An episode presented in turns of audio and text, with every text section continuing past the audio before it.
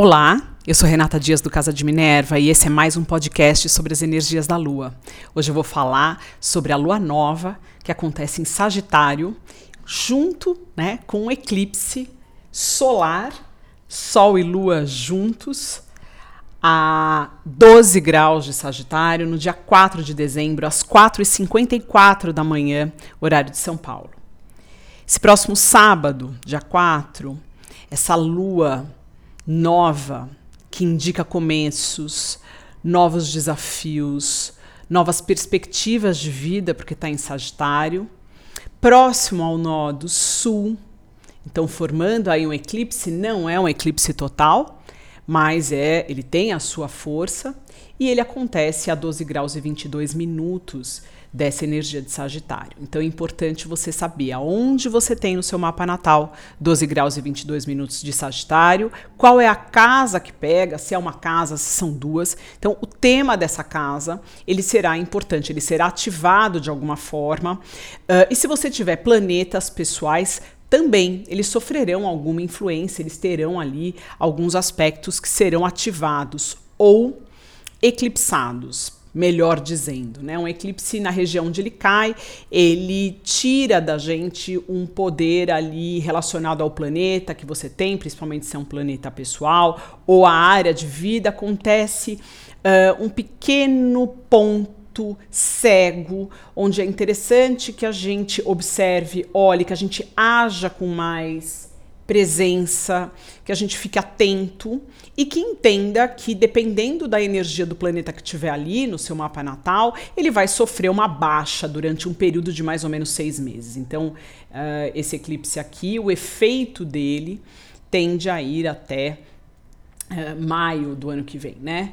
Então, é importante você ter isso em, em perspectiva tanto essa casa de Sagitário quanto a casa oposta, Gêmeos. Então, se você tem alguma coisa entre 10, 11, 12, 13, até 14 graus de Gêmeos, também observa qual é o planeta, qual é a energia, qual é a casa que cai, né? Qual o tema dessa casa. Então, nesse, nesses próximos seis meses, você vai ter que lidar com uh, uma, um eclipsamento, um, uma, um, vai apagar um pouco a energia do que tiver ali, e a mesma coisa é, a 12 graus, entre 11 e 14 graus de Aquário e de Virgem. Isso no mapa natal. Por isso que é muito importante a gente conhecer a energia do mapa natal, para a gente poder, nesses trânsitos e nas luas uh, novas, cheias, entender como que eles vão nos afetar pessoalmente. Porque uma coisa é a energia do céu, que ela tem uma capacidade de afetar o coletivo, né? E outra coisa é a energia do mapa pessoal. E aí é como cada um de nós vai viver essa esse aspecto no céu e essa energia, como que ela vai afetar a vida. Muitas das situações, as pessoas ficam muito preocupadas, né, com, com eclipses ou com algumas conjunções importantes ou algumas quadraturas. E muitas das vezes o, o, a forma de afetar a gente ela é mais interna do que externa. São através de ideias, são através de informações que nos chegam, são, é uma construção, às vezes, emocional que a gente começa a ter ou que a gente elimina e que a gente passa a viver a vida sofrendo essas influências, mas muitas delas são realmente internas. É muito difícil ter acontecimentos ali específicos. Claro, isso acontece dependendo do planeta que você tem atingindo, né, que, a, que essa energia atinge no seu mapa natal. Sim, pode algum fato mais importante desencadear aí um acontecimento que vai a longo prazo ter N outras né, uh, desdobramentos. Mas muito do interno é importante se olhar. A gente dá pouco valor a isso. A gente acha que o importante é quando algo externo acontece. Não. É importante olhar os nossos processos internos e entender como, em muitas dessas situações, a gente começa a dar rumos diferentes na nossa vida ou eliminar aquilo que já não faz mais sentido.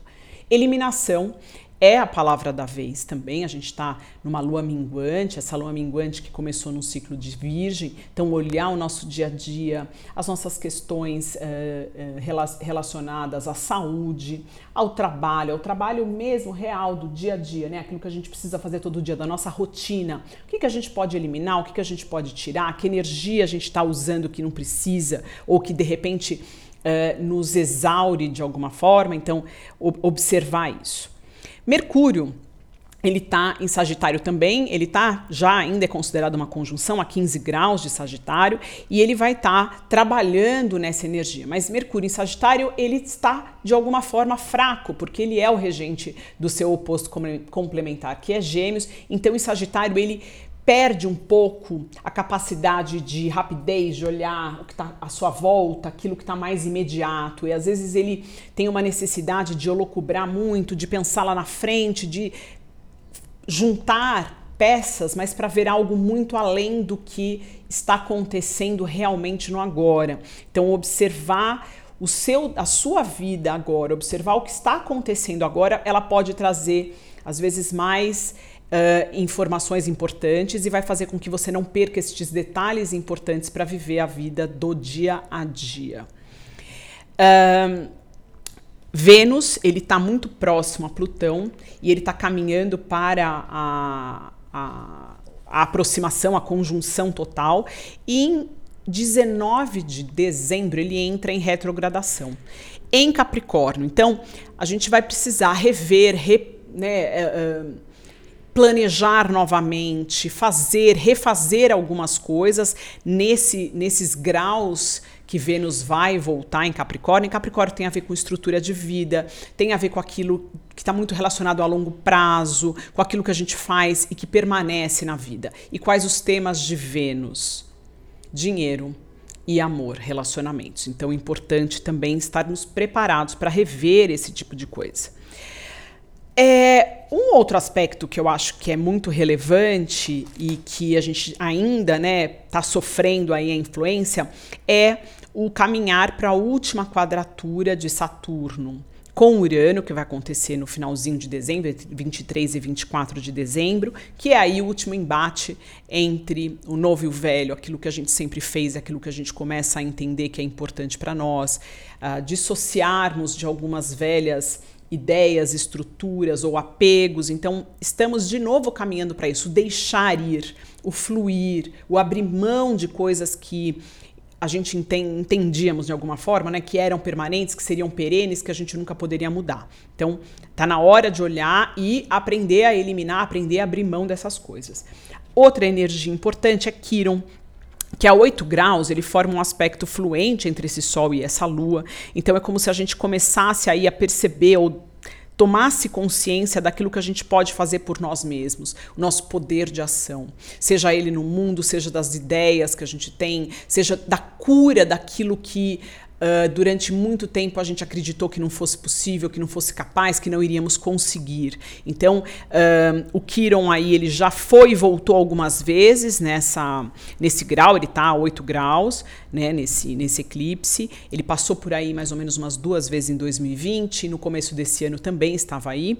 Agora, ele passa pela última vez. A próxima vez que Kiron atinge é, 8 graus de Ares será daqui mais ou menos 49 anos. Então, provavelmente para muitos de nós é a última vez que teremos a oportunidade de curar ou Uh, entendermos qual é essa energia, principalmente se no seu mapa natal você tem a 8 graus de Ares algum planeta importante ou algum ponto importante, né? Como o ponto do ascendente, meio do céu, descendente ou casa 4. Uh, é importante também observar que eu acho que eu já né, vou dar uma ênfase maior, onde você tem 12 graus de Sagitário, né? 12 graus de Gêmeos, 12 graus de Virgem e de Peixes. Caso você tenha planetas aí ou pontos, eles serão aí, sofrerão a influência desse eclipse nesse período. Então esteja atento e saiba trabalhar com essa energia, saiba entender que você não vai contar com ela com 100% de força, caso algum planeta pessoal ou algum planeta importante esteja aí.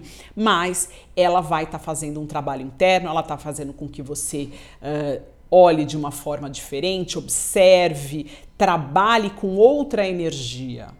Então, é, é, sempre válido, é, vai ser um aprendizado, é sempre um aprendizado, eclipses são aprendizados.